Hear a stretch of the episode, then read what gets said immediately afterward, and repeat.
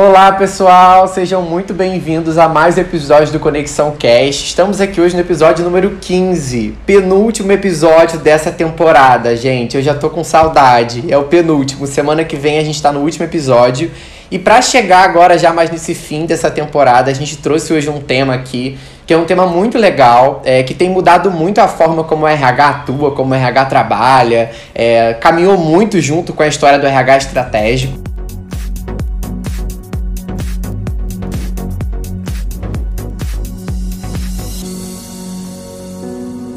E para isso, eu trouxe aqui duas especialistas para a gente falar sobre o Business Partner, o BP, que a gente tanto ouve falar. E quem é o BP? Um monte de gente que vem trabalhar na conexão de outras áreas, quando ouve a gente falando BP, a pessoa, gente, o que é BP? Não dá para entender direito esse cargo. Enfim, a gente vai falar sobre isso hoje, um pouco da carreira, dos desafios, da evolução desse cargo.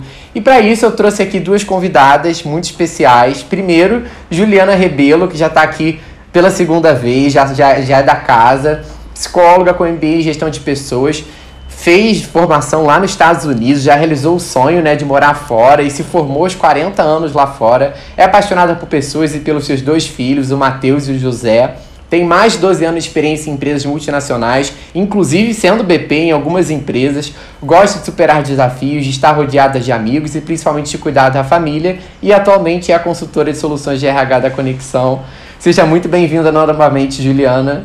Obrigada, Lucas. Super apresentação aí. É um prazer estar participando com vocês novamente. Que bom, muito legal. E aqui, ao meu lado, ao outro lado, está Josione Blackman. Que saudade que eu estava de anunciá-la aqui na Conexão Talento. É administradora com MBA em Marketing, pós-graduação em Gestão de Pessoas. Tem mais de 17 anos de experiência em empresas de telecomunicações, trabalhou na área de RH, gestão empresarial, qualidade, já foi BP também em diferentes empresas e hoje atua como BP no Windsor Hotéis e é hoje a mais nova mãe do pedaço, né? Mãe do Benício, que tá aí, acho que não tem nem dois meses ainda, né? Tem um mês e meio. Um mês e meio. E ela já fez parte da família da Conexão, é ex-consultora aqui do time, então seja muito bem-vinda, Jo. Obrigada, Lucas. Tá, também estava morrendo de saudade, né? De conversar, fazer essa troca. Eu acho que isso é fundamental, assim, né? É para a gente divulgar, compartilhar conhecimento. E muito obrigada pelo convite, fico muito honrada. É, consegui me organizar aqui entre os intervalos de mamada para estar tá junto com você aí nesse, nesse trabalho Imagina. bacana da conexão. Eu agradeço muito aí você conseguir se organizar. É, é muito gostoso também essa possibilidade que a gente tem agora de fazer o formato online, né? Porque isso possibilita mais flexibilidade é, e ao mesmo tempo a gente consegue trocar. Então vamos lá, eu já queria iniciar o nosso bate-papo. É, vocês contando um pouquinho, eu falei um pouco do currículo aí de forma geral, mas eu queria que vocês contassem um pouquinho ao longo da carreira de vocês como foi essa construção até vocês se depararem com o cargo de BP. Isso foi colocado para vocês? Vocês foram atrás disso? Comentem um pouquinho dessa trajetória e aonde que entrou o BP nessa história aí de vida. Quer começar, Juliana? Pode ser. então, a função de business partner, né, ou consultor interno de recursos humanos, como é chamado em algumas empresas, é, apareceu para mim é, como uma oportunidade. Eu não conhecia, né, a função, não conhecia o termo. É, eu trabalhava nessa época na ThyssenKrupp, que é hoje é, Ternium, que é uma siderúrgica que fica aqui no Rio de Janeiro. Eu entrei atuando em recrutamento e seleção especificamente, né? Era uma empresa que estava é, iniciando sua operação, eu entrei na fase de projetos, então é, toda a construção né, dos processos de RH foi realizada do zero, né? A empresa não existia, né? É, dentro, dentro dessa atividade no Brasil. Então, o foco no início era muito recrutamento e seleção para a gente contratar as pessoas para a fase de projeto e operação né? Só que a gente, como recrutamento e seleção, tinha essa coisa de ser o front, né, do RH junto, né, aos novos funcionários. Então eles tinham a gente como referência e essa referência permanecia depois nos outros processos de RH. A gente era muito solicitado pelas áreas, né? Nesse sentido. Então, dentro da Thyssen foi essa construção que foi feita do papel do consultor de RH, né? Aquela pessoa que é a referência dentro do RH para dar o suporte para as áreas dentro das demandas de RH. Né? Então foi lá dentro foi construído esse papel de consultor, né? Eu ainda estava no início da minha carreira em empresas de grande porte, então assim eu cresci muito, foi muito aprendizado é, com relação às outras áreas de RH, né? Eu não tinha muita experiência em cargos e salários, em remuneração, em benefícios, em treinamento e desenvolvimento. Então foi um processo de aprendizado porque é, como BP, a gente acaba cuidando do processo como um todo, né? A gente é um guardião aí e uma referência para as áreas de operação ou back-office, mas enfim, é, dentro do RH a gente acaba tendo, sendo essa referência, né? Então, é, a gente acaba sendo exigido de um conhecimento mais generalista, né? Em todos os, os microprocessos de RH. E de lá é, eu fui contratada pela Holcim, que é uma empresa é, do ramo de construção civil, né? Era uma empresa de fabricação de cimento, concreto e agregados. É, para lá eu já fui contratada como uma consultora de RH, então eu atendia áreas de operação. É, e aí, desde o processo de recrutamento e seleção, eu acompanhava as demandas todas de RH, enfim, até os processos de desligamento dentro de toda a jornada de um colaborador dentro da empresa, passando pelas demandas de performance, enfim. É, minha terceira passagem como BP foi na Lafarge, é, que também é do ramo de construção civil, fábrica de cimento, concreto e agregados, é o mesmo negócio da Holcim, e foram três anos e meio como BP também, atuando de forma generalista nas demandas de RH e dando esse suporte mais estratégico aí para as áreas, né? É, hoje essas empresas sofreram uma fusão, então a ah, é tanto a Lafarge quanto a Holcim, hoje elas estão juntas, né? São uma é suíça e a outra é francesa. Eram as duas grandes players aí de mercado, se uniram, né? E foi exatamente é, nesse momento da fusão que eu acabei me desligando de lá e aí passei por todo esse processo que o Lucas comentou, enfim, de morar no exterior, de ter uma, uma vivência aí à parte, ter meu segundo filho. Mas eu tive um processo grande, extenso, como, como BP, né? E eu entendo que o nosso papel aí é esse papel estratégico e generalista, é, dando esse suporte aí nas demandas de RH. Acho que é um pouquinho isso aí, vou dar espaço para a Josi falar. Eu estava ouvindo você falar, Juliana, assim, eu me é, eu me identifiquei muito com a sua trajetória até vir para a função do, do BP, né, o consultor. É, eu não comecei a minha carreira em RH, né, como o Lucas falou, sou formada em administração, que já é uma formação bem generalista, né, se você for parar para ver, comparar com outras formações. É, e eu comecei a minha carreira é, em outras áreas dentro de uma organização, uma grande organização de telecom, é, comecei com, com área, na área comercial, depois eu fui para uma área de qualidade total, que focava em indicadores, desdobramento de metas, era uma área já muito estratégica. Comecei lá como assistente e cresci até a área de coordenação nessa área, que me deu uma base muito bacana, e eu vou falar porque isso é importante hoje nesse papel que você fala generalista, eu concordo com você. É, e aí eu tive essas experiências que é, hoje me formam como uma profissional generalista, né? não só de RH, mas também olhando a parte estratégica da empresa, que eu tive essa oportunidade de trabalhar em gestão empresarial. É, e aí depois eu migrei para uma área de call center, ainda dentro de telecom. Aí sim eu fui trabalhar com a qualidade total. E no meio deste caminho eu fiz um processo de transição é, horizontal, né? Eu fui de fato para RH. Eu já trabalhava com metas de RH, já ajudava o RH é, na parte de performance, de resultados, e eu achei que seria interessante fazer uma transição de carreira saindo da área de qualidade, que eu já tinha um embasamento técnico né, dessa área e poder de fato atuar em recursos humanos aplicando toda a metodologia de qualidade. E aí foi onde eu fui para a coordenação de treinamento é, e aí eu fiquei responsável é, por um grupo de pessoas que eram os instrutores que ministravam treinamento e tinha todo um trabalho ali de, de, de montar cronogramas de treinamento, capacitações. É, e aí foi quando depois eu fui para uma área de seleção corporativa dessa empresa. Então, olha, olha, olha, eu estou contando isso detalhadamente, detalhadamente para a gente entender é, o ganho de conteúdo, né, de aprendizado. Então eu fui para uma área de comercial, fui para uma área de qualidade, fui para treinamento, depois eu fui para seleção e aí eu fui trabalhar com políticas é, de seleção como um todo daquela organização. E nesse, num determinado momento, é, a gente estava eles estavam reestruturando a área de business partner, estavam construindo, na verdade. Existia um profissional que era um cargo de gerente que fazia esse papel de consultor interno, né, de business partner. E nesse momento, isso foi em 2014, eles estavam revisitando todo o modelo. E aí foi onde se construiu é, equipes né, focadas em determinadas diretorias que desempenhassem esse papel de consultor interno. Então, também, né, como você, eu, eu, eu entrei nessa área, fui convidada para ir para essa área dentro de um, de, um, de um olhar de construção. Não existia processos né, de, de atuação do, do, do, desse modelo de RH. E aí a gente, eu pude construir isso junto com o gestor, é, onde a gente olhou uma série de processos, né, junto com o RH propriamente dito, o subsistema de RH. É interessante que nesse modelo eu não era ligado ao RH, eu era ligado ao negócio.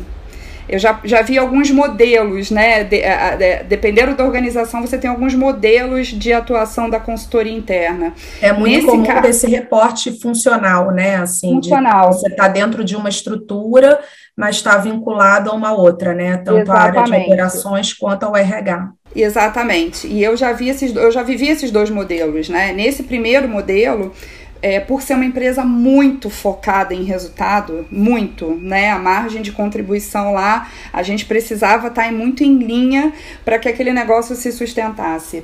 É, a área de, de, o conceito da área de consultoria interna de RH ficou ligado à operação né? E eu achei assim, no primeiro momento falei, gente, mas eu sou RH, como é que eu vou ficar ligada à operação? É, e aí, assim, um, um dos pilares que eu acho fundamental dentro da, desse conceito de consultoria é a agilidade na solução de problemas, né? É, é você tá ligado no negócio e para aquele, para aquele, para aquela empresa era fundamental é, cada vez mais que a gente tivesse, o RH tivesse inserido no negócio. Então, por bem, eles acharam que deveria ser uma estrutura ligada a operações que foi muito interessante, porque eu comecei de fato a trabalhar com a linguagem de operação muito latente é, dentro de um conceito de recursos humanos. Então eu, era ligada funcionalmente a RH, mas eu, o reporte era operação, né? Era uma, era, uma, era uma construção completamente diferente de tudo que eu tinha imaginado. Mas que para aquele negócio eu achei que fez muito sentido, assim, né? A gente tinha uma parceria forte com a RH no sentido de implantar programas, projetos, e em contrapartida eu fazia esse reporte e tinha uma conexão muito rápida com os diretores de operação, né?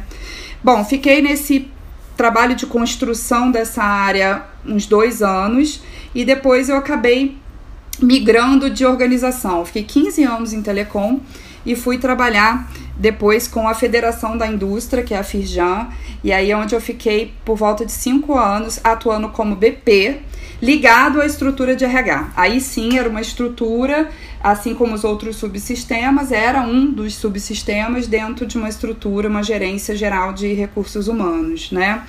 E aí também me deu um olhar muito bacana, porque aí de fato eu me tornei generalista em RH né? Foi onde eu fui aprender sobre administração de pessoal, sobre legislação trabalhista, sobre relacionamento com sindicato, é, sobre remuneração, né? É, é, cargos e salários, né? Que é uma área muito técnica dentro de RH.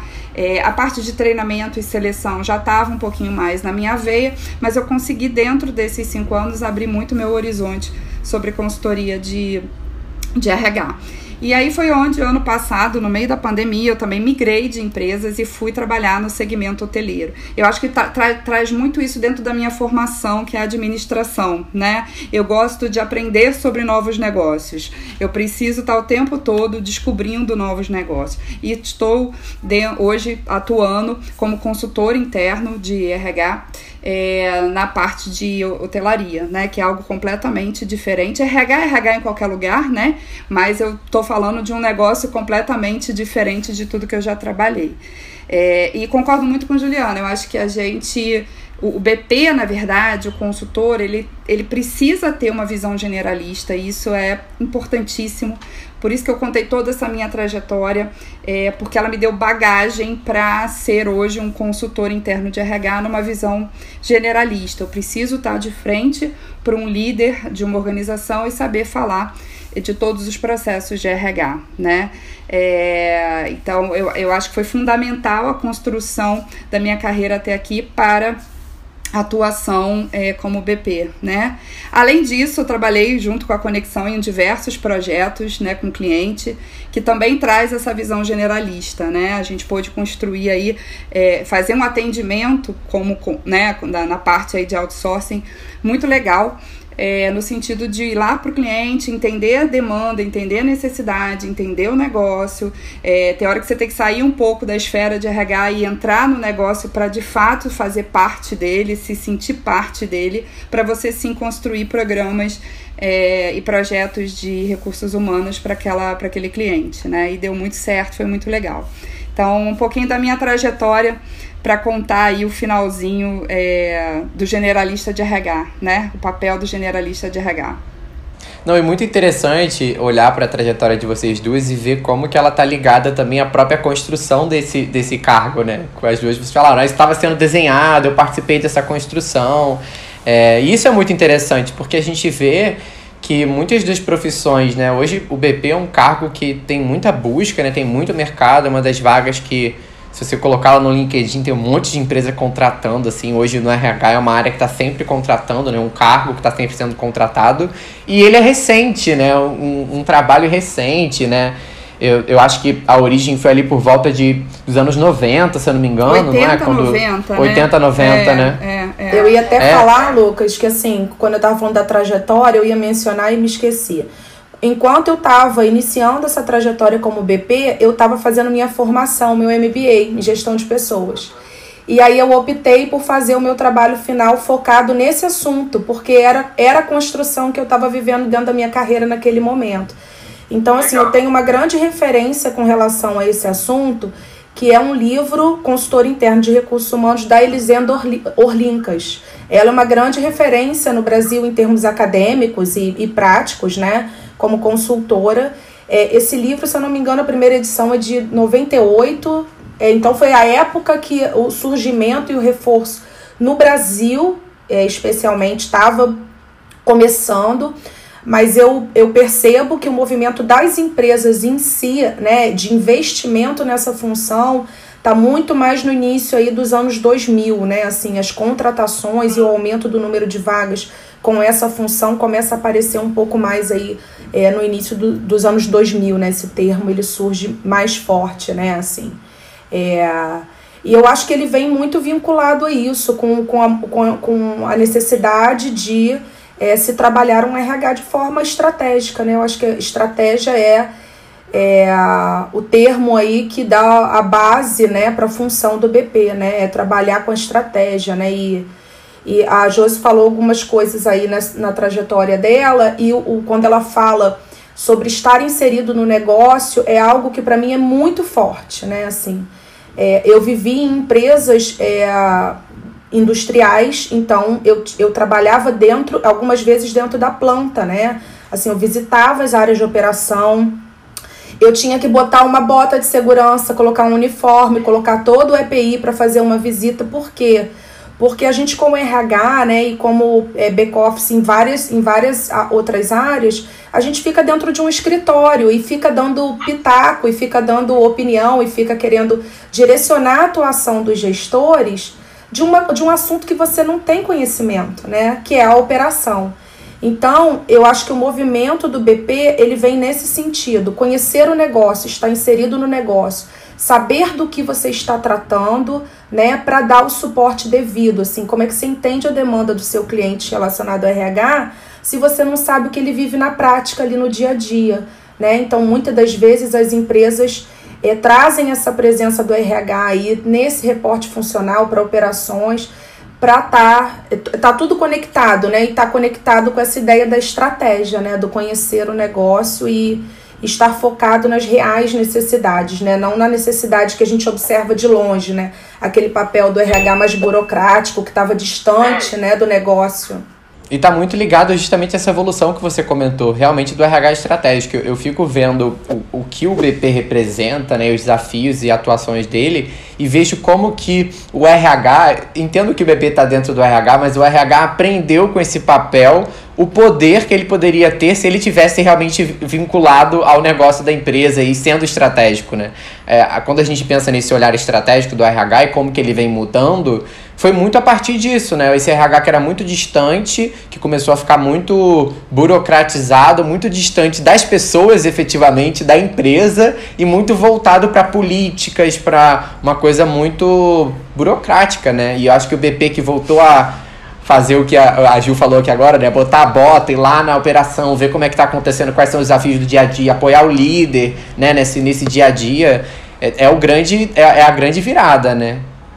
Eu, eu, eu gosto muito de, de falar, né, quando, quando me, a gente conversa sobre business partner, enfim, da evolução de RH, né? Eu acho que tudo é um processo evolutivo e trans, né, de transformação conforme o, o, o ambiente e o cenário que a gente está inserido, né? Se a gente for pensar na evolução de recursos humanos, a gente começou em recursos humanos com a área de DP, né? Era, era DP. Se você olhar lá na década de 60, né, dos nossos avós, enfim, a RH era simplesmente resumido uma área de administração de pessoal e todos os seus processos operacionais, né? Garantir que o funcionário receba seu salário no final do mês era o foco, né? Seu ponto, tire suas férias, era isso, né? Essa era a preocupação com pessoas. Nem existia a palavra recursos humanos, era o DP, Departamento Pessoal, né? E aí depois a gente começou a falar de um RH voltado um pouco mais para relacionamento, a relação com o sindicato, a legislação trabalhista, tudo isso veio à tona ali também na década de 70, enfim. Depois começaram a surgir, lá na década de 80, os subsistemas, né? Então, por que não a gente criar uma área de RH que possa falar de políticas, que possa falar de atração de colaborador, que possa treinar este colaborador? E aí foi onde começaram a surgir essas, essas áreas subsistemas de RH, né? Começaram a ficar mais latente isso.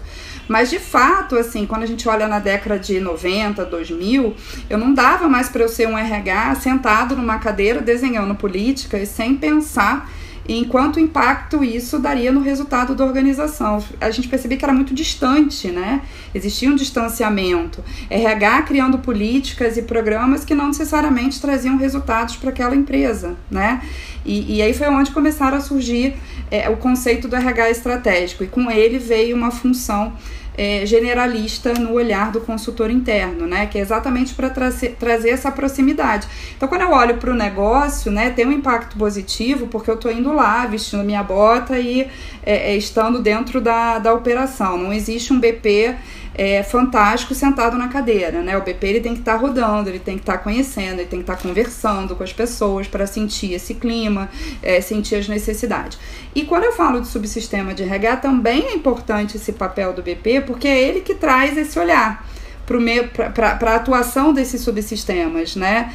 Então é, é, é comum eu escutar isso de ambas as partes, né? Quando eu olho é, a, o negócio, né? Ah, caramba, você consegue traduzir o que eu preciso é é, é, é, é, em programas, ações de desenvolvimento. E quando eu olho o RH, o subsistema também é, é, é, comum se escutar isso. Ah, que bom que você está trazendo uma visão que até então a gente não tinha, né? Apesar de que eu acho que a gente está numa segunda evolução, né? É, perfeito. Era isso que eu ia te perguntar, Ju. É, porque até quando a gente... Pelo menos foi assim que eu percebo, né? Eu queria que a Juliana desse a opinião dela, né? É, é, é olhando participando dessa construção do BP lá, né, em 2010, 2000, enfim, é, é, há 10 anos atrás, mais ou menos, né, eu vi exatamente esse limite. Ah, o BP que fala com a operação, né, e, e o BP que fala com as áreas de RH. Hoje em dia, eu já vejo uma evolução disso. O RH já percebeu que não é só o BP que precisa fazer esse papel, é o RH como um todo, ele precisa ter esse conhecimento, né? Então, quando eu falo de um profissional que faz seleção, ele precisa conhecer o negócio para fazer a seleção dentro de um perfil é, adequado para aquele cliente. Não é só o BP que é essa ponte, né? A gente ouvia muito falar que o BP era essa ponte do RH com o negócio. Não existe mais isso, assim, até porque se a gente for nessa linha, no mundo tão digital, tão rápido, a gente vai perder tempo. Então, hoje, todo profissional de RH é, seja para ele se desenvolver e crescer na carreira, seja é, é, é, é de importância para aquela empresa, ele precisa minimamente ter um olhar generalista, né? Não dá mais para eu ser só aquele profissional de seleção e não conseguir me desenvolver em outras áreas de recursos humanos, né? Afinal de contas, ele, ele representa o RH quando ele faz esse contato com, com o negócio, né? Então, eu já vejo uma segunda evolução. Eu já vejo que a gente está passando por um processo onde o RH ele precisa ser como um todo estratégico, não só a figura do consultor interno, né? É... O RH tá se bepetizando. Eu vi isso outro dia no, no, no, numa live. O RH está se bepetizando. Adorei isso. E eu vejo, só para completar, amarrar o, o, raciocínio, que ah, é, é, a, a, toda empresa tem a função de BP, né? Eu vejo que grande parte das empresas, se não tiver um profissional como consultor interno no seu cargo, ele tem alguma atuação generalista, entendeu? Por isso que eu falo que é a BPtização, né? É, é, o quanto é importante o RH como um todo estar tá inserido dentro desse olhar é, holístico, conhecer o negócio. Não faz mais sentido um RH que fica sentado na cadeira, seja qual função for, é, seja lá o profissional que faz a folha de pagamento, não faz mais sentido se ele não está dentro de um, de um cenário mais holístico, de conhecimento maior do negócio. Né? É, eu acho que as corporações começaram a perceber. É, o, o, o impacto direto né, é, para o negócio, né? E eu acho que o termo aí é eficiência, né? Quando a gente conhece do negócio e está próximo do negócio e né, entende a demanda, você consegue de forma mais rápida, mais assertiva, né, gerar as soluções necessárias né, para aquelas demandas. Então, assim, é isso que você falou, né? O BP era essa ponte, então era o BP quem conhecia do negócio e o RH ficava cada um na sua caixinha, né? Compartimentada. Você tinha o time de desenvolvimento, você tinha o time de remuneração.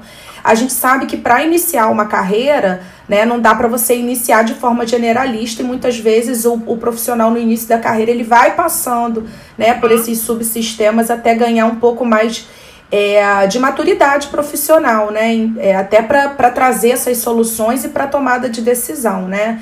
É, mas eu acho que realmente no todo existe essa necessidade, né?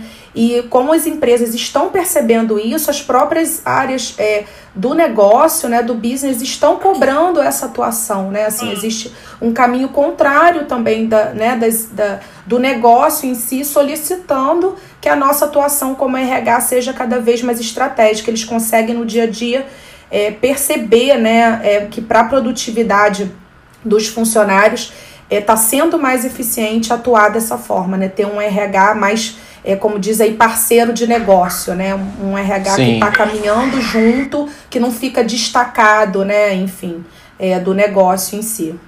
Sim, e essa questão do, do próprio papel generalista que vocês duas comentaram muito aqui é uma coisa que sempre fica na minha mente, assim, né? Esse papel generalista. Por quê? Porque apesar dele ser generalista, muitas vezes ele tá lá executando todo um trabalho, né, do início ao fim, assim, de forma até bem especialista em alguns momentos. E aí acho que surge justamente essa contradição que eu acho que provoca muito a área de RH a trazer isso para ela também.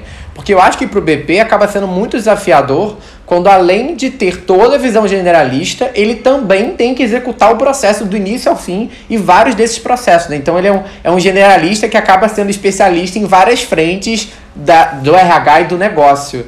Eu acho que quando o RH começa a assumir parte desse, dessa visão estratégica de atuar aí junto do negócio, o BP ganha mais liberdade e até responsabilidade para usar desse RH também nesses projetos, né? e não mais ser o único responsável por estar naquela diretoria ou naquela gerência. Né? O RH está aqui junto comigo e eu tenho esse RH junto para poder atuar em, algumas atua em alguns projetos. Perfeito, não tem como, né? Não tem como o BP é, é, é, é, numa grande, aí eu estou falando numa grande empresa, né, desempenhar esse papel especialista em todas as frentes. É, eu vivi já dois modelos, né, é, onde eu era o consultor, eu era o RH, porque era uma empresa menor e a gente conseguia fazer isso de uma forma é, perene, mas já trabalhei numa grande organização onde não tem como o BP fazer esse papel tão especializado assim. Existiam áreas que davam todo o suporte metodológico para, para que o BP entrasse e fizesse junto com ele uma grande entrega, né? Então, exemplos, né? Trabalhei muito em reestruturações de arquitetura organizacional, né? Onde a empresa estava passando por uma mudança cultural e também de seus processos e entregas, e não fazia sentido determinadas estruturas em algumas áreas, né? Por exemplo, uma área de suprimentos, onde no primeiro momento a empresa optou é, em mexer nos processos de suprimentos, então se contratou uma consultoria externa para olhar esses processos de suprimento e eu estava junto, né? Então eu aprendi muito sobre a parte de estoque, lead timing, tudo de suprimentos, porque eu estava junto enquanto RH. E depois não adianta a gente fazer mudança de processo se essa estrutura organizacional não acompanha esses processos. Então, a lei, após né, as soluções é, de revisão de processos, a gente entrou com uma revisão de estrutura. E eu tive que trazer o pessoal de remuneração, de cargos e salários junto comigo, para a gente de fato criar ali com uma metodologia adequada é, a melhor estrutura para aquela área diante dessa mudança. Né? Então não tem como a gente fazer um trabalho tão especializado, né, é, dentro desse, desse contexto. As áreas, subsistemas de RH, eles entram com metodologias e políticas e normatizações para que a gente entre ali com, uma, com um olhar mais de negócio e, e, e trazer uma solução mais adequada para aquele momento, né? Mas é, é tem que ser parceria, tem que ser junto, Lucas. É. Não dá para ser separado é. e acreditar é. que só o profissional de o, o, consultor interno faz o contato com o cliente e da mesma forma é, é, não só a área técnica que desempenha essa função, tem que ser um trabalho construído Sim. em conjunto, né? A própria questão da criação desses subsistemas, eu acredito que foi uma das coisas que mais contribuiu para essa visão separada que o RH começou a ter, né? Então, se eu cuido de recrutamento só e outra Lucas, área é, é. só cuida de, de, de, treinamento, a gente né, tem oposi às vezes até conflito, né? Sim, Dentro nem do se RH. Falam, né? Eu como... vivi situações que nem se falava, de seleção Exato. não se falava com treinamento, assim, falava, mas falava básico, né?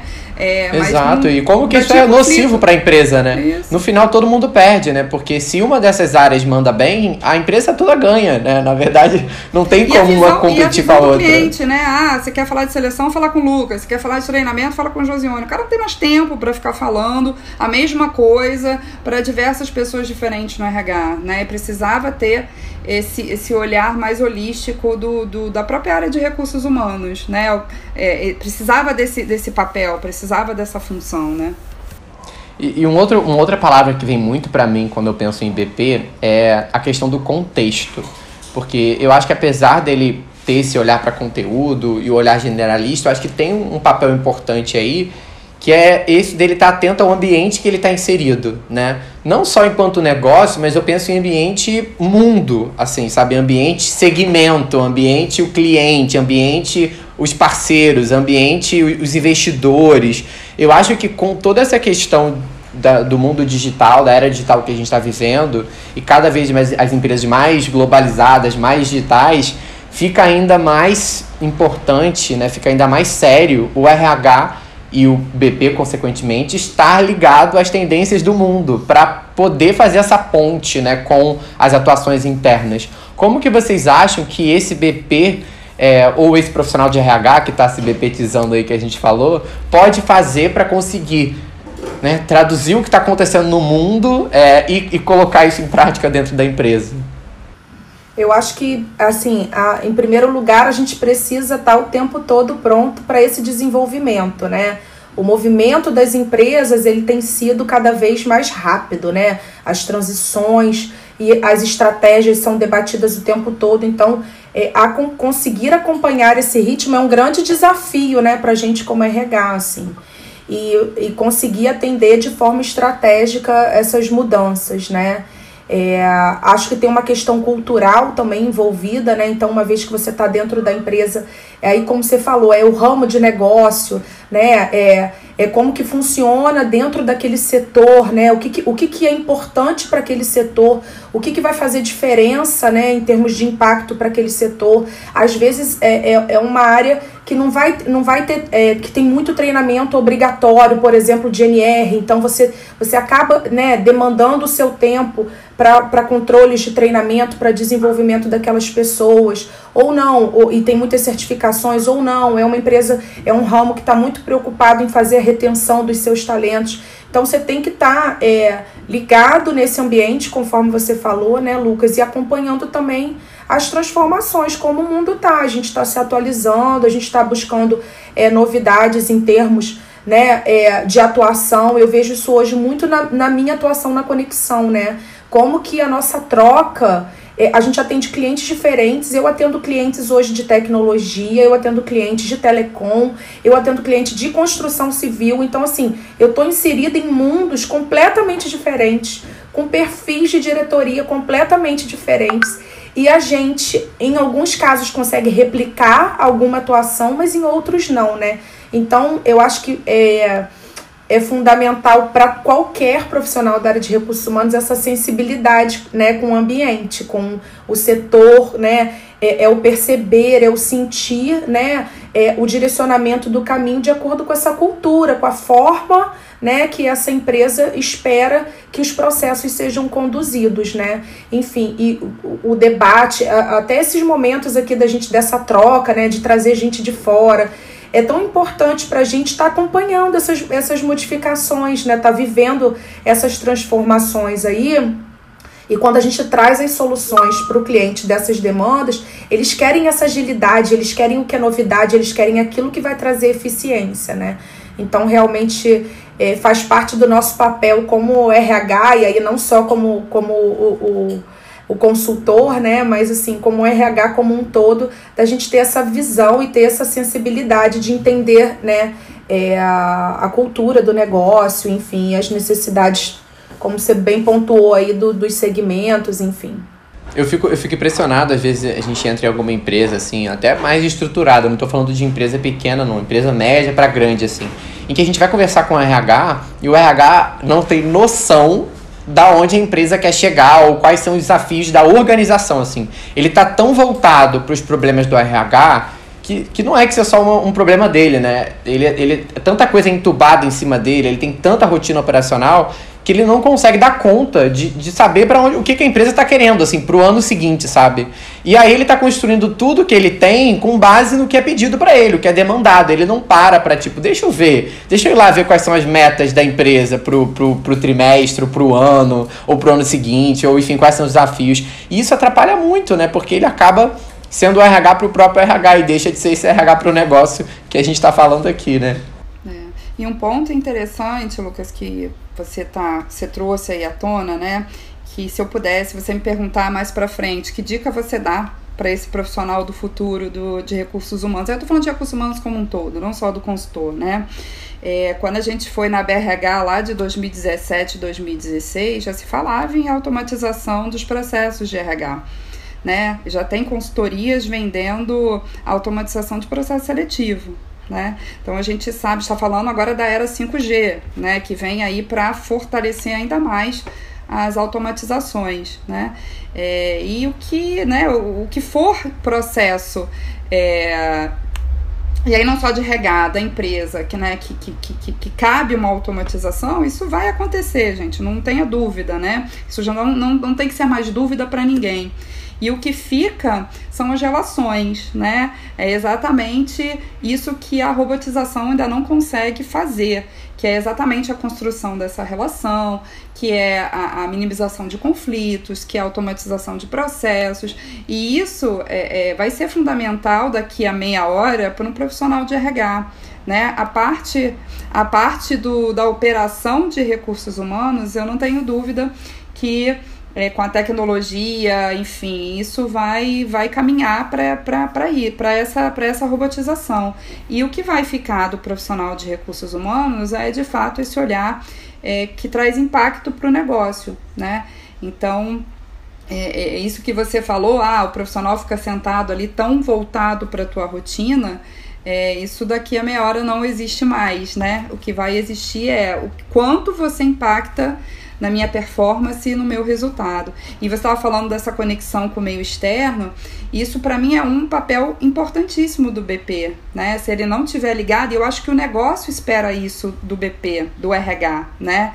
É, que mais que eu posso fazer diferente dentro do meu negócio? É, que mais, né? O cara, o, aquele líder às vezes está tão tomado ali também é, é, poluído ali pela sua rotina, que ele também vai buscar nessas áreas de back-office, de apoio, é, novas, novas, novas ideias, novas, novas contribuições. Então, não só as, olhar as tendências do RH, né, mas olhar as tendências do negócio, né, é, onde esse negócio tá hoje no mercado, é, é, qual, qual, é a visão do mundo sobre isso, né, aonde que ele está inserido, né, quando eu falo, por exemplo, de hotelaria e turismo, a gente precisa estar tá muito antenado, é, principalmente nesse cenário pandêmico, né, então é, a gente sabe que tem um turismo represado aí, não tenho dúvidas disso, mas como é que a gente se estrutura enquanto empresa, né, olhando viés de pessoas, para atender esse, esse, esse, esse, esse momento, né, onde a economia foi impactada, o turismo foi impactado,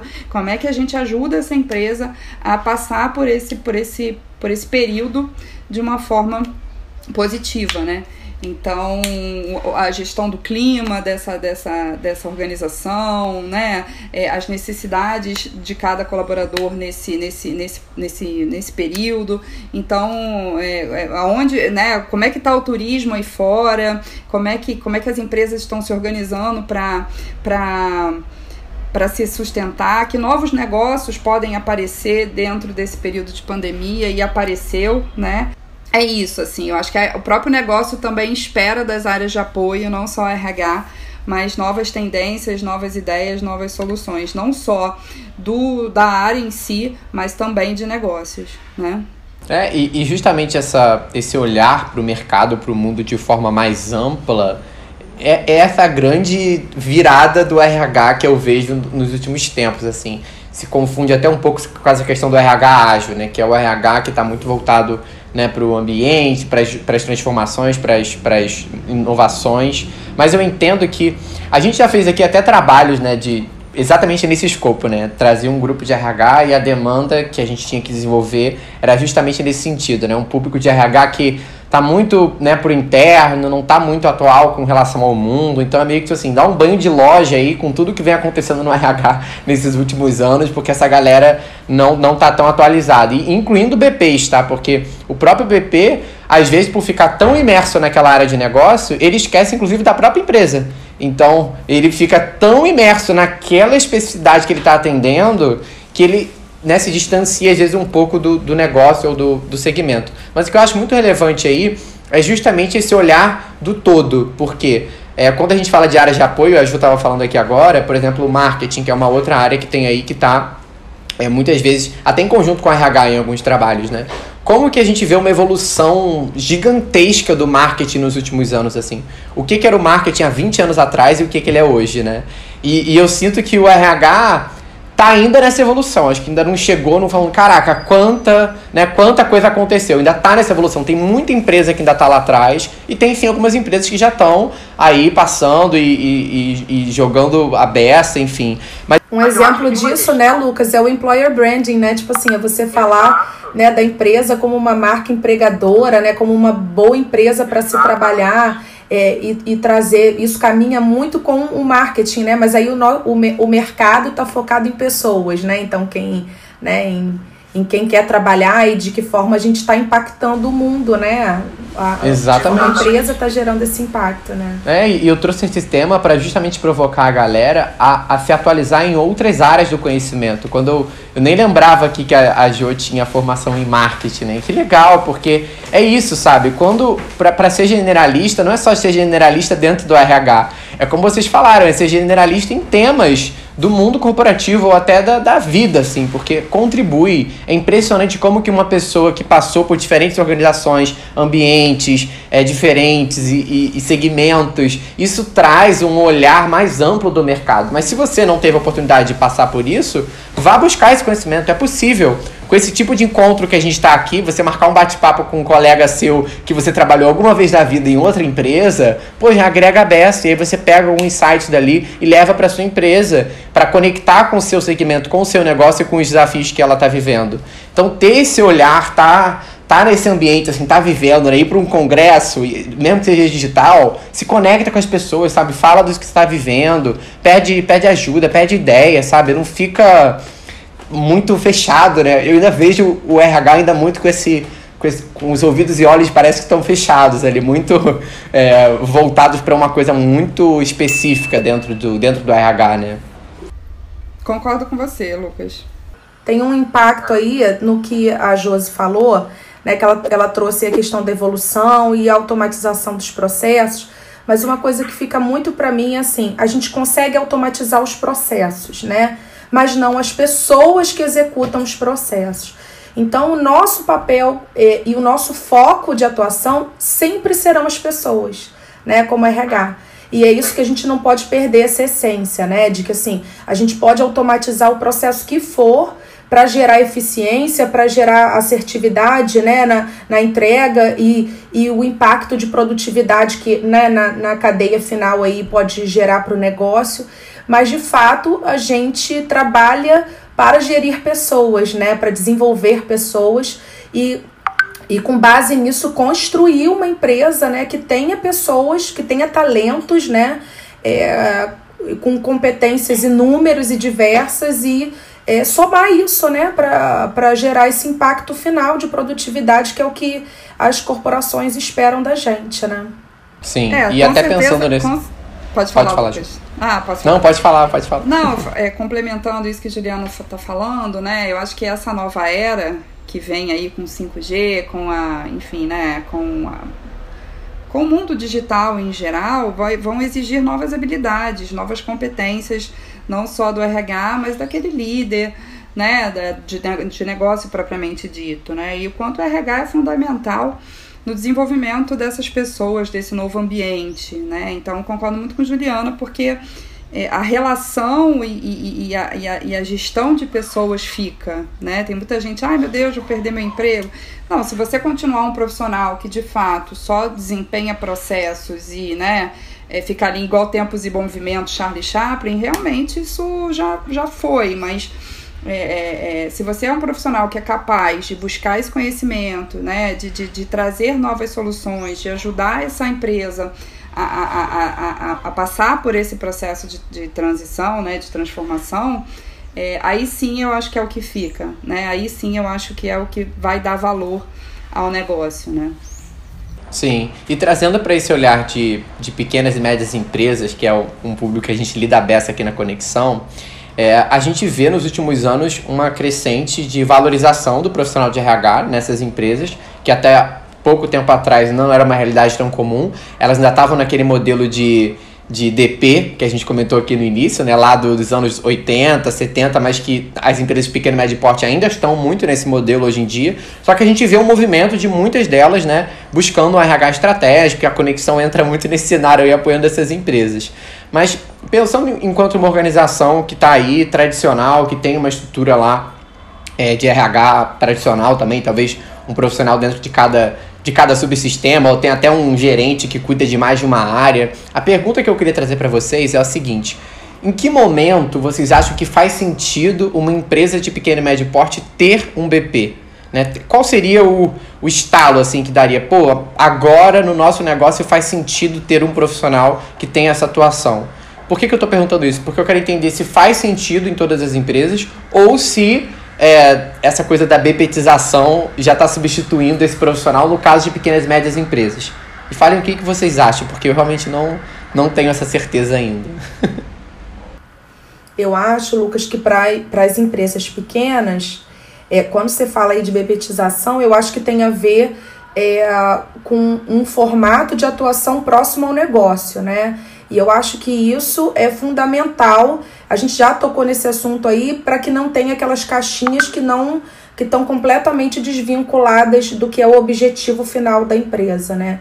Então, assim, é, eu acho que é um movimento que, independente do tamanho da empresa, você ter um profissional de RH que esteja caminhando muito lado a lado ali com o negócio e seus objetivos isso funciona para qualquer tamanho de empresa, né? E aí a empresa vai ter que entender é, em quais sistemas e quais atuações são prioridade para ela estar tá atuando, né? Então, assim, é, para as pequenas empresas, a gente vê os profissionais de RH trabalhando de forma muito generalista, né? Então, você tem pouco é, orçamento, você né, tem uma dificuldade de contratação, de manutenção de um profissional, talvez né, muito é, especialista, enfim, algum assunto. Então, você vê uma pessoa mais generalista é, executando tarefas inúmeras né, de RH dentro das pequenas e médias empresas, né?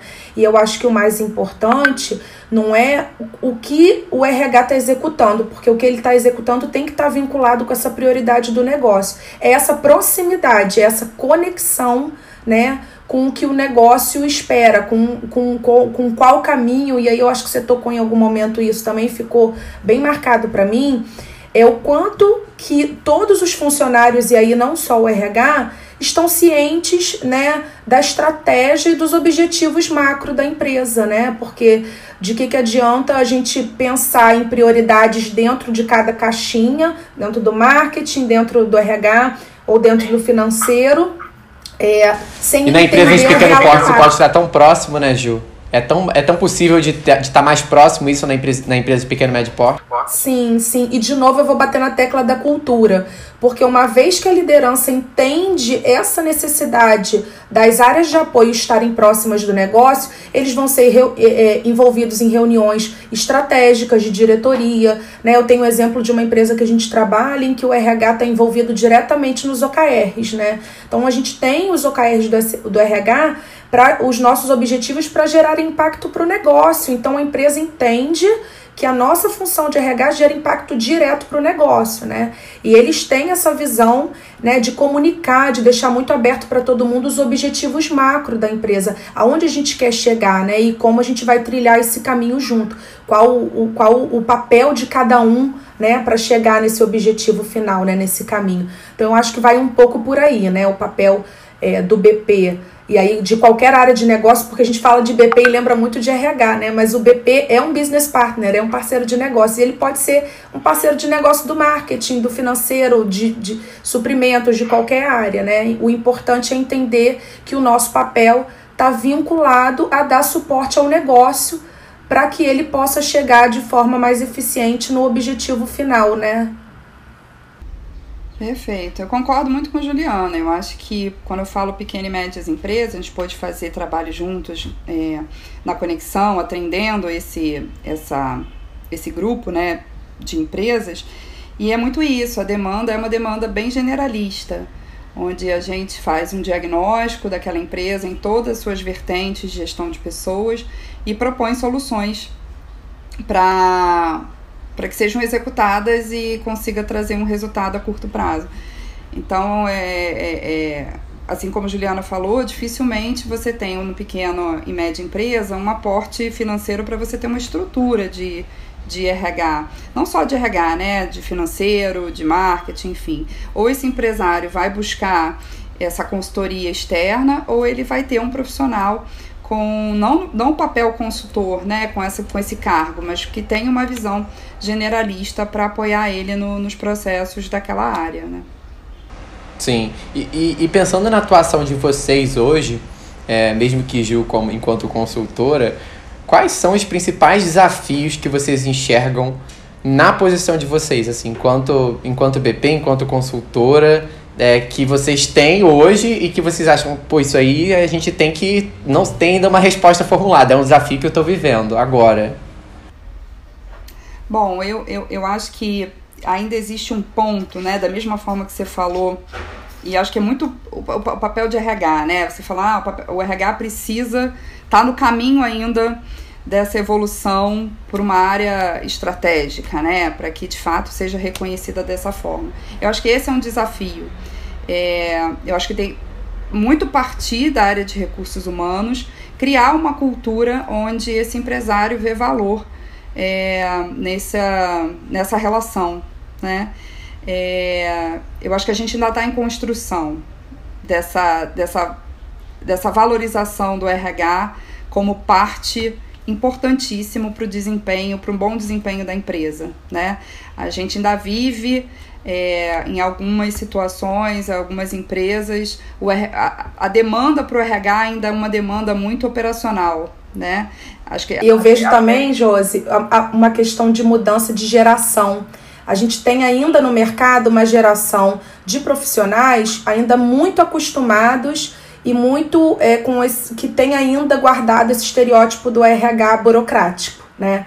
Então, e, e, e, quando a gente tem profissionais mais novos dentro da, né, a gente dentro da mesma empresa tem profissionais mais novos que já, já, já nascem profissionalmente com essa visão da estratégia, né, dos parceiros de negócio da estratégia, mas a gente ainda aguarda aí, principalmente nos cargos de, de liderança, pessoas de uma geração que ainda tem essa visão do RH, né? Então, é... Por isso que eu falo que eu acho que parte, parte muito da gente, assim. Eu estou trazendo uma questão cultural da empresa, mas eu acho que também é, é, é, que precisa quebrar isso, mas acho que o, o, o protagonista dessa história é o próprio RH, né?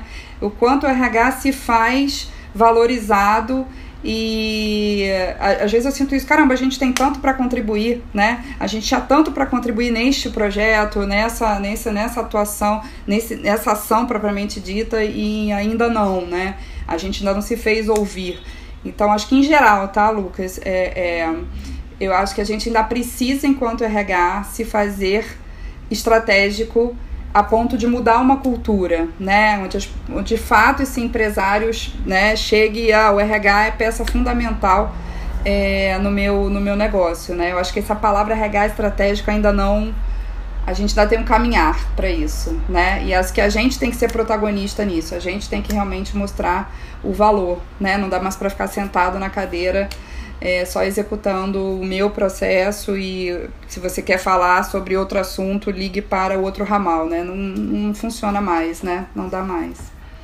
Eu super concordo com você, Josi. Eu acho que hoje ainda é um grande desafio para o RH é, se provar e provar esse valor é, de forma estratégica para as empresas. É um trabalho de formiguinha se você não está numa empresa que já tem essa cultura, é, você tem sim que está trazendo é, inovação, que está trazendo, tá trazendo impacto talvez maior do que outras áreas para demonstrar o valor, né? Então, aí como você falou, a gente tem que ser protagonista e correr atrás disso, se desenvolver, enfim, trazendo essas soluções é, para o negócio entender desse impacto, né? É. Quer ver uma coisa interessante, né? Eu já vivi esses dois lados, né? Uma empresa que já tinha bem consolidado e empresa que estava em construção, né? É, essa empresa consolidada é, na atuação do BP, enfim, é, o BP tinha meta de negócio, né? Dificilmente eu vejo isso em RH. Você pergunta, qual a sua meta? Ah, turnover, aquelas metas padrões de recursos humanos, né? Quantidade de treinamento, avaliação de, de, de, de reação, que nem, nem deve ser mais o indicador principal de treinamento, acabar com a avaliação de reação, né? Existe o impacto daquele treinamento na mudança do comportamento daquele colaborador, enfim. Mas eu já vivi realidades onde o BP, ele tinha metas, o RH como um todo, tinha meta de negócio né? Tinha meta de margem de contribuição, tinha meta de alavancagem de vendas. É, é, eu, eu acho que fa faz um sentido quando a gente fala do RH estratégico, entendeu? Para que, que serve o RH? Para que, que serve financeiro? Para que, que serve uma área de marketing? Serve para dar resultado para aquela empresa, né? Então, é, é eu já vivi a, a, outra realidade, onde existia ainda essas metas mais é, tradicionais de recursos humanos, né? É, então, acho que é, que é nesse sentido, sabe? Assim, é, é, o RH precisa de fato estar tá inserido a ponto de responder por um resultado, né? E fazer esse trabalho junto com a, as áreas de operação, enfim, as áreas do business propriamente dito, né? Então, fica uma reflexão, né? Da onde que o RH tem que tem que se fazer mesmo parte do negócio, né? Não só ir lá suporte, tem que ser parte, né? Se ele não for parte, a gente não consegue mudar essa cultura. Eu já vivi também, Josi, situações numa empresa em que é, aí não é só a cultura da empresa, mas o profissional que está naquela cadeira, né? Então eu já passei por mudanças do profissional que estava na cadeira de uma diretoria que eu atendia e em um momento a gente não tinha essa valorização, né? E num segundo momento, a pessoa que entrou ali naquela cadeira é, me trazia como é, consultor de RH para todas as reuniões do negócio, reuniões de resultados, reuniões com os gerentes de operação. É, a cadeira do RH estava presente junto com a área de segurança, junto com outras áreas financeiro, dentro das reuniões estratégicas do negócio, né? E como que é nesse momento que a gente está tá se inserindo aí, né, junto do negócio, né? Então tem uma questão da cultura da empresa, mas tem uma questão também da cultura da pessoa, que muitas vezes se encaixa ou não, né, naquele perfil. Então eu já vivi dentro da mesma empresa é, situações completamente diferentes dentro com essa passagem de bastão assim do ocupante, né? Mas é muito gratificante é, quando você percebe que o profissional do negócio, que o diretor da área de operações entende desse impacto direto e te envolve nisso, né? Isso gera uma motivação, um engajamento nosso, assim, até maior, né? Você, você tá ali mais satisfeito com aquilo, porque a gente também é profissional, é pessoa, então a gente também é movido por, né, por esse reforço, assim, né? Que motiva a gente no dia a dia, né? Então, é, como é gratificante para a gente, como profissional do RH, ser visto com esse papel estratégico, né? Eu já vivi um, um desafio de ter que e aí eu acho que uma das competências principais desse consultor ou desse profissional de RH que quer atuar é, nesse RH futuro, enfim, né? É, é, o atendimento, é o como você de fato se relaciona com, com esses líderes, né? Eu já vivi também situações onde liderança não, né, escuta fechada para RH e eu precisei quebrar ali é, essa barreira, né? É, e, e, a percepção desse gestor sobre o RH era muito ruim, né? De um RH operacional que não fazia diferença. Para que, que eu vou te chamar para minha reunião se você não faz diferença nenhuma, né? Nesse contexto. E uh, o grande desafio que eu tinha ali nesse momento era quebrar isso e mostrar que sim a gente tinha valor, né? É, e foi basicamente isso. Quando a gente começa quando eu comecei a conversar com ele sobre negócio, né? Ele falou: opa, peraí, não é só um RH, né? Mas é alguém que de alguma forma consegue ler, entender as minhas necessidades e traduzir depois disso em ações de, de gestão de pessoas, né? Mas quando eu comecei a trazer, e aí eu fui mergulhar, era uma área de TI também, né? Que a gente sabe que vive grandes transformações, e, e, e, eu fui mergulhar em estruturas e né, me atualizar sobre o campo de TI na atualidade. E, e eu estava me vendo conversando com essa liderança sobre a área de TI, o que, que era esse profissional, o que, que o mercado estava buscando. E, e a OPA, né? Então, peraí, não é só uma conversa rasa, mas é uma conversa é, de, de valor, né? E aí foi onde a gente começou a quebrar algumas coisas, é, algumas barreiras e se fazer mostrar. Por isso que eu falo que parte muito também do RH trazer esse essa valorização, né? Senão, de fato, a tendência da geração mais antiga é um RHDP, né? Mas não um RH que conversa comigo de igual para igual e, e, e consegue traduzir o, as minhas necessidades em, em projetos e em ações bacanas, né? Eu, você falou a palavra relacionamento, para mim, é, me trouxe aqui é, a sensação de que assim, quando a gente começa a falar do trabalho de RH estratégico, a gente teria horas, né? Poderia falar por horas aqui e aí você trouxe um outro ponto que eu acho muito importante, que é a questão do relacionamento e a construção da confiança, né, nessa troca. DP, a palavra é confiança, né? Quer trabalhar como uma consultor, você tem que gerar confiança. Exatamente. E a gente tem esse papel aí de construir esse relacionamento, né? Quando a gente entra e não conhece a pessoa, isso já seria esperado para esse processo, essa construção, né? Mas aí para essa mudança aí, né, do RH burocrático para o RH do operacional para o RH estratégico tem muito a ver com isso, né? Uma vez que o negócio tenha confiança naquilo que você está fazendo, naquilo que você está produzindo, ele acaba te envolvendo muito mais, né? Então vai daí é, essa construção. Por isso que eu falo do protagonismo, né? Porque se ele não vê valor, ele não vai, não vai comprar ideia, não vai, não vai gerar confiança, né? Então parte muito da gente mesmo profissional de RH gerar essa confiança, gerar esse valor é, para que essa cultura de alguma forma seja revertida, né? Eu fico muito triste quando eu escuto, né, é, pessoas que trabalham em empresas reclamando dos seus RHs, sabe? Ah, o RH me contratou, mas é, enfim, alguma reclamação ali é, específica da, da, da, atuação deste profissional na empresa sobre o, o, seu RH. E eu fico muito triste, né? Porque eu falo, meu Deus, é simples, né? Era só ter lido uma legislação trabalhista, era só ter é, se esforçado um pouquinho mais para atender a necessidade desse colaborador, né? Mas a gente ainda tem é, essa visão de um RH é, DP, né, departamentalizado, operacional, né, é, e a gente precisa é, sair. A operação é importante do RH, mas além, né, e além, falar de negócios para para de alguma forma conseguir ser, ser ouvido, né? Senão a gente não vai ser envolvido nesse papel do RH estratégico, não vai.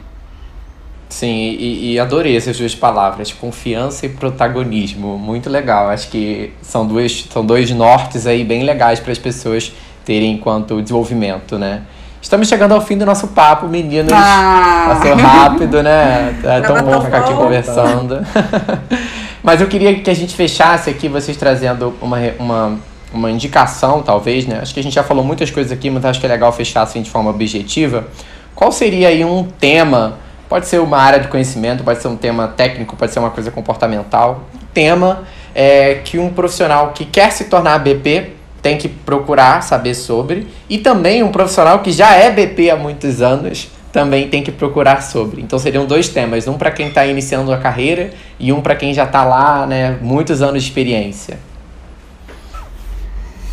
Ah, eu acho que pro novo é, se ele quer se tornar um consultor, né, eu acho que ele, além de, claro, começar a conhecer um pouquinho as diversas áreas de RH, né, e eu acho que é tudo uma construção de carreira, sabe? É, eu, pelo menos, construí a minha carreira assim. Eu fui para treinamento, entrei em RH em treinamento, fui para seleção, depois eu me especializei um pouco mais em cargos e salários, né, para entender um pouquinho mais a demanda nessa, dessa dessa atividade. Fui, depois eu fui entender um pouquinho mais de legislação, processos operacionais de RH. É, então acho que além disso, é, esse novo profissional ele precisa muito e aí eu vou bater muito nessa questão do relacionamento, sabe? Eu acho que, ela, que ele precisa se, se desenvolver muito em gestão de conflitos, em relacionamento com, com essas partes, sabe? É, é, e cada vez mais procurar ler mesmo sobre o segmento que ele está atuando. Então, se eu estou atuando em telecom, é, para eu atuar como consultor, eu preciso saber falar a mesma linguagem. Então, preciso entender né, externamente esse mercado de telecom de alguma forma, né? Cada vez mais fazer leituras sobre isso e buscar esse, esse, esse conhecimento. Para um profissional que já trabalha na área de, de, de, de, consultoria, né, ou de RH, vou falar do RH propriamente dito, eu acho que precisa é, entrar muito, o Lucas, nessa era, essa era que a gente está vivendo, sabe? Essa era digital, assim. É, isso não me sai da cabeça, assim, acho que a gente precisa criar novas soluções, acompanhar esse movimento, senão a gente vai estar tá fora, sabe, daqui a meia hora.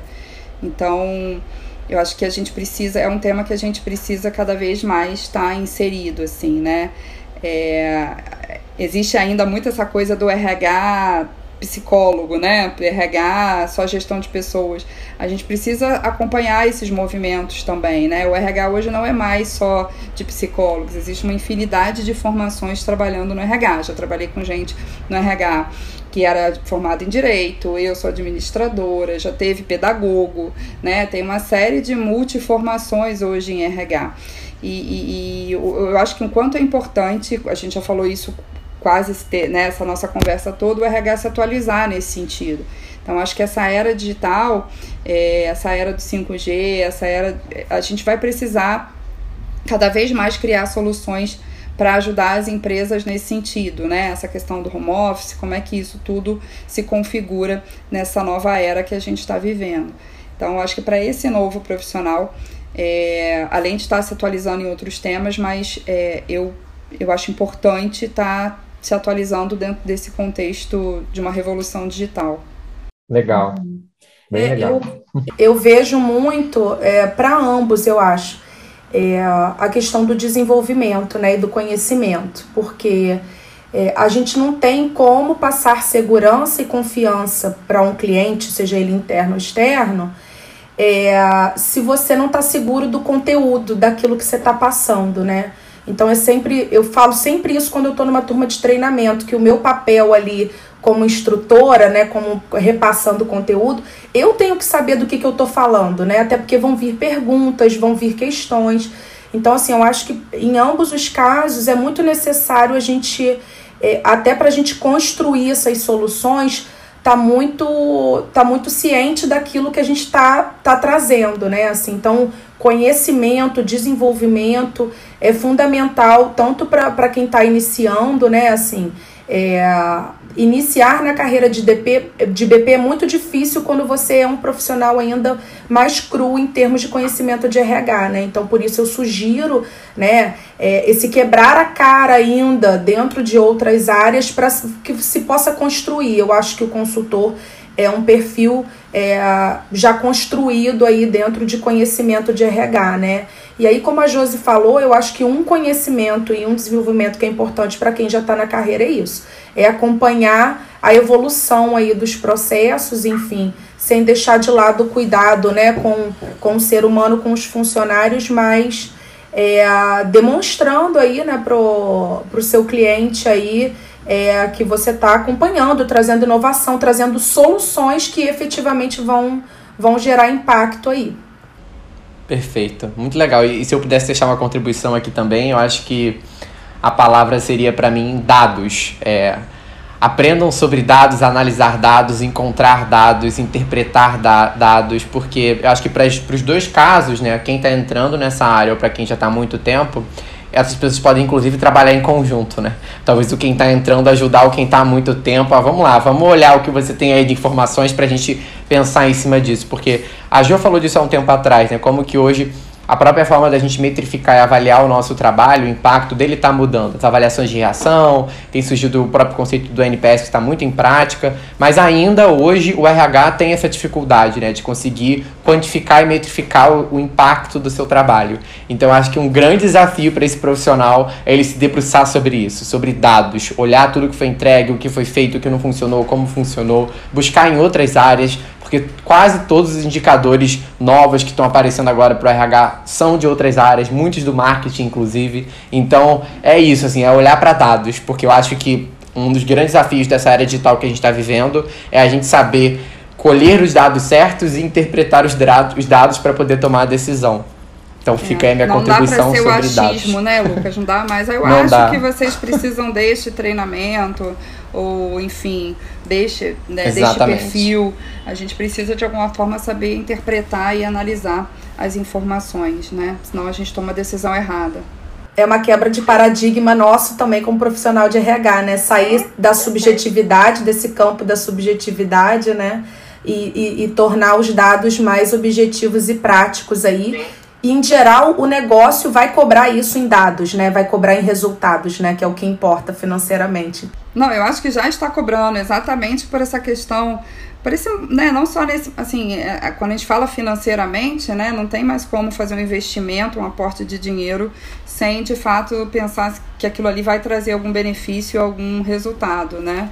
Então, já está sendo cobrado, já é cobrado do RH que pelo menos eu vivo isso, né, que a gente tem essa capacidade, essa competência muito bem desenvolvidas, né? É, sim, tá aí um desafio que eu acho que é justamente esse, é você conseguir talvez lidar com coisas complexas, com temas complexos, que é o nosso caso, né, que em alguns momentos sim vão ser intangíveis, mas ao mesmo tempo eu preciso a encontrar um jeito de, de metrificar isso ou de medir esse impacto, né? Essa essa, essa divergência, acho que é o grande desafio que a gente vai viver agora. E está vivendo, mas acho que vai continuar vivendo até surgir alguma coisa que eu sei que vai surgir, que vai poder é, ajudar não, a gente nesse, eu não apresento caminho. mais um projeto de RH, né, seja ele qual for, é, sem ouvir a pergunta, né? Qual o resultado que isso vai trazer para, Exatamente. para a empresa, né? Então... Sim. Eu já, eu já coloco lá qual é o impacto, porque eu sei que isso vem à tona, né? Então, é isso mesmo, Sim. Lucas tem que saber. Acho que é uma competência também, além do relacionamento, além das atualizações, é uma competência também do profissional de hoje, né? Não é nem do futuro, é de hoje. E aí, quando você falou um pouquinho da sua história, Josi, isso traz também dessa multidisciplinaridade, né? Assim, um, um, profissional de RH hoje, né? Você vai ter. Eu, eu sou psicóloga de formação lá do, do, do, século passado, vamos dizer assim. Eu iniciei minha carreira, né, minha formação né, em 97, então era uma outra história. E fui psicóloga apenas, né, gestora de pessoas por muitos anos. E eu agora. E, e sempre tive essa barreira com a, a, área de exatas, né, com os números, com os relatórios. E, uh, e fui me aprimorar nisso, fui fazer administração por isso, pela necessidade de que é, o nosso papel de especialista numa coisa precisa é, dessa multidisciplinaridade. E assim. eu fiz ao contrário, né? Eu vim de uma área de exatas, apesar de administração ser considerada humanas, mas é, tem uma coisa de exata ali, acho que fica meio do caminho. E eu, dentro da minha carreira, que eu quis ir para RH, eu fiz essa transição porque eu queria, não foi uma. Ah, me jogaram lá no RH, não, eu busquei isso. E aí eu fui me especializar em gestão de pessoas, porque é, virei um pouquinho psicólogo no contexto, né? Fui fazer coaching, fui fazer uma série de outras coisas para entrar nesse viés, né? Então, é, é, eu lembro, assim, você falou, né? Uma construção para você ser um business partner, para você ser um consultor e um profissional generalista. Você precisa ter vivenciado ou buscado o mínimo de conhecimento de uma forma mais ampla, né? Sim, Meninas, muito obrigado. Nossa, tô aqui com a cabeça fervilhando também, muitos aprendizados. É muito bom ouvir a trajetória de duas pessoas que, que tiveram caminhos é, tão distintos, mas ao mesmo tempo que agregaram tanto para o que vocês são hoje, sabe? Eu acho que é, ter esse exemplo prático mostra como que acabou aquela ideia mesmo de carreira, né? Que você segue sempre na mesma área, estruturada e tal, e que hoje o mundo né, permite tantas possibilidades infinitas. Se a gente for falar de carreira aqui, opa, a gente Exatamente. vai ficar mais um, um tempo aí falando, né? Essa questão da carreira Sim. tradicional e a carreira moderna, né? Então é, é, isso mesmo. Você pode ser o que você quiser, né? Você tem que só buscar Exatamente. o desenvolvimento dessas suas habilidades e competências. Vamos fazer então, um podcast minha... de carreira. Vamos, vamos embora, Jô.